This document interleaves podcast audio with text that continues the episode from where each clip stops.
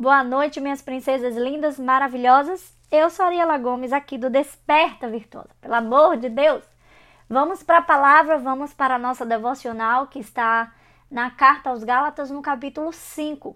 Mas antes, eu quero pedir que você corra e pegue a sua Bíblia. Então, você vai pausar, vai correr, pegar a sua Bíblia, pegar uma caneta, pegar um papel, porque você vai confirmar, você vai checar tudo que está sendo dito através da palavra.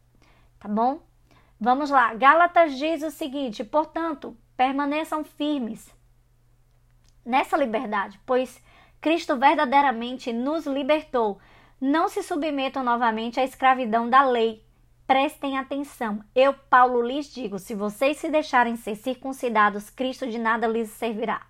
Volto a dizer: todo aquele que se deixar ser circuncidado deve obedecer à lei toda. Pois se vocês procuram tornar-se justos diante de Deus pelo cumprimento da lei, foram separados de Cristo e caíram para longe da graça. Mas nós que vivemos pelo Espírito, esperamos ansiosamente receber pela fé a justiça que Deus nos prometeu, pois em Cristo Jesus não há benefício algum em ser ou não ser circuncidado. O que importa é a fé que se expressa pelo amor. Vocês estavam indo bem na corrida. Quem os impediu de seguir a verdade? Certamente não foi Deus quem os levou a pensar assim, pois ele os chamou para serem livres. Um pouco de fermento se espalha por toda a massa. Confio que o Senhor os guardará de crer em falsos ensinamentos. Aquele que os perturbar, seja ele quem for, seja julgado.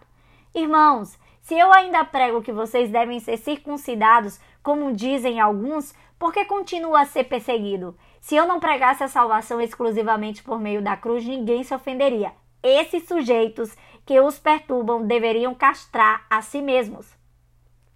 Porque vocês, irmãos, foram chamados para viver em liberdade. Não a usem, porém, para satisfazer sua natureza humana. Ao contrário, usem-na para servir uns aos outros em amor. Pois toda lei pode ser resumida nesse único mandamento: ame o seu próximo como a si mesmo. Mas se vocês estão sempre mordendo e devorando uns aos outros, tenham cuidado, pois correm um risco de se destruírem.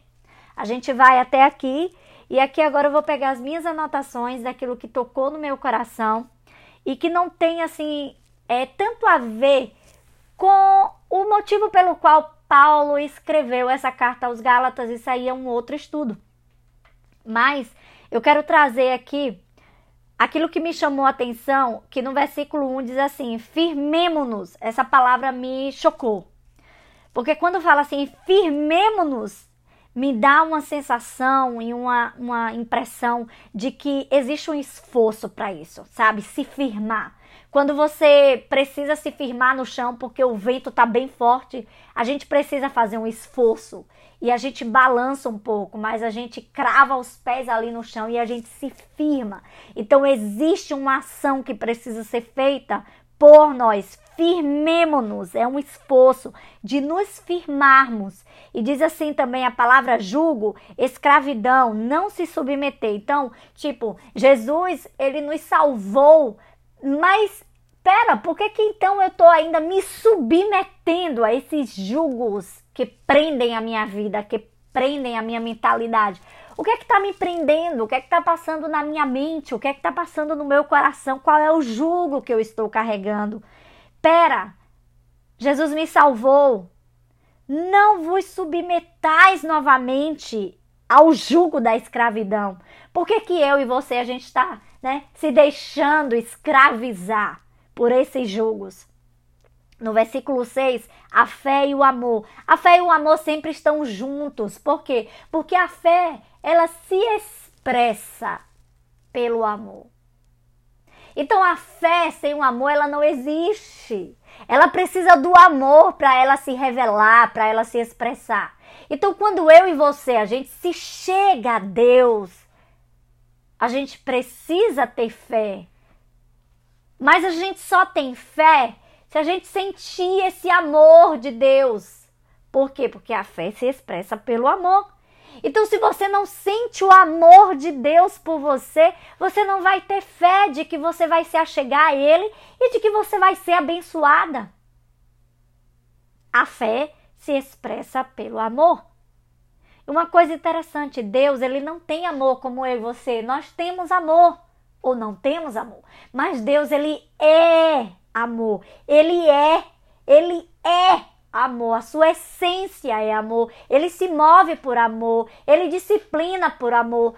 Deus é amor e ele se relaciona com você por amor, porque ele é amor e a fé se expressa pelo amor. Então, se você não tem, você não sente esse amor, você não sente o amor de Deus, como que a tua fé vai se expressar? Como que você vai crer? Como que você vai crer que Deus vai te abençoar, que Deus vai te livrar, que Deus vai te ajudar, que Deus vai abrir a sua mente, que Deus vai se relacionar com você? Versículo 7. Diz assim: vocês estavam indo bem, o que é que aconteceu? Às vezes a gente começa bem, mas aí no meio do caminho alguma coisa acontece e aí a gente já não é mais a mesma pessoa, a gente já não busca mais a Deus como antes, a gente já não leva mais a sério os valores da palavra, os princípios da palavra como antes. Alguma coisa aí aconteceu, como diz aqui essa carta, né? Que teve lá aquelas pessoinhas que chegou lá pregando uma coisa que não era verdadeiro, causando ali confusão na mente das pessoas, aqueles irmãos ali que estavam em Gálatas. E aí Paulo chega e diz: Ei, presta atenção, vocês estavam indo bem, o que é que aconteceu? Então, às vezes, Deus chega para mim e diz assim: Ariela, você estava indo bem, o que é que aconteceu? Levanta de onde você caiu. Versículo 8. Não vem de Deus. Ele fala: olha, isso aí que trouxeram esse ensinamento falso, que perturbou o juízo de vocês, isso aí não vem de Deus. Então Paulo alertou aqueles irmãos: presta atenção, isso não vem de Deus. Então, Ariela, Presta atenção. O que é que está vivendo agora? Vem de Deus? O que é que está acontecendo nessa sua cabeça? O que, é que, o que é que você está crendo? No que é que você está crendo? No que é que você está colocando a sua fé? O que é que está passando aí dentro? Vem de Deus? Como que é assim? Vem de Deus, não vem de Deus? O que é que diz a palavra? Se vem de Deus, vai estar na palavra, vai estar alinhada com a palavra, senão, não é de Deus. Eu preciso identificar isso, eu preciso entender o que é que eu estou fazendo? O que eu estou fazendo vem de Deus? Vem de Deus? É para eu fazer isso aqui mesmo? Daí eu resumi aqui: firmes nos valores da verdade de Deus. Ação, esforço, tenho que me firmar, tenho que cravar os meus pés ali. Exige um esforço da minha parte. A fé e o amor sempre vão andar juntos. A fé trabalha pelo amor. Então, se eu não sinto esse amor, se eu não conheço esse amor, então a minha fé não vai existir. Atentas ao que vem ou não de Deus. E no versículo 15 que diz: Deus nos fez para vivermos em comunidade. Por isso, quem serve a comunidade cresce. Por quê? Porque lá no versículo 15 você vê que Deus diz assim, ó: "Eita, toma cuidado, porque se vocês estão se mordendo um ao outro, vocês correm o risco de se destruírem." Mas aqui não diz assim, olha, toma cuidado, porque é, se fulaninho e fulaninho estivessem mordendo, eles podem se destruir, não. Mas nós fazemos parte de uma comunidade, de uma sociedade, de uma família. Então, você sempre vai ver esse princípio de comunidade, de família, de sociedade, porque ninguém vive só. A gente está aí nesse isolamento. O que é está acontecendo? Muitas pessoas estão tendo crises emocionais fortíssimas. Por quê? Porque não estão acostumados a viver só. Nós fomos criados para viver em comunidade. O próprio Deus diz: Ei, Adão, não é bom que tu viva só. Pera aí, vou criar alguém para estar com você. Então, se eu não sei viver em comunidade, se eu não estou ali, ó, em minha comunidade, em minha família, vivendo, servindo ao meu próximo, servindo em amor e por amor, o negócio não vai funcionar, não vai ter sentido. Alguma coisa vai faltar na minha vida. Alguma coisa vai vai estar tá me dizendo lá dentro, olha, tem alguma coisa que não está bem, tem alguma coisa que está faltando, tem um vazio aqui dentro. Porque nós fomos feitos para viver em comunidade, vivermos em comunhão. E é por isso que muitas vezes a gente vê pessoas que são bem-sucedidas, mas quando você olha para a vida delas, não tem um sentido, não tem um propósito. Elas fazem dinheiro porque elas querem casa, carro, apartamento, porque elas querem joias, porque não são todos, tá, gente? Mas existem essas pessoas. E você olha para a vida daquela pessoa e ela nunca está bem, ela não está satisfeita, ela não está plena, ela não está feliz. Por quê? Porque a riqueza dela não tem propósito. Porque ela vive para ela mesma, para ela comprar o carro dela, a casa dela, o apartamento dela e tudo mais dela ela não vive para o próximo, mas quando você vê uma pessoa que vive para o próximo, uma pessoa que é envolvida com a comunidade, uma pessoa que é envolvida com a sua família, uma pessoa que é envolvida com seus amigos, uma pessoa que serve uns aos outros, você vê que a vida dessa pessoa tem sentido.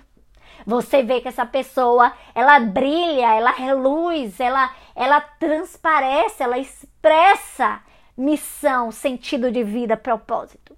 Então era isso que eu queria compartilhar com vocês hoje. Acabei meio assim do meio do nada, bah, né? Quando você menos espera, acaba o filme. E eu acabo por aqui. Um beijo no coraçãozinho de vocês e que Deus abençoe a vida de vocês. E não esqueçam, eu sou Ariela Gomes, aqui ó, do Desperta Virtuosa, pelo amor de Deus.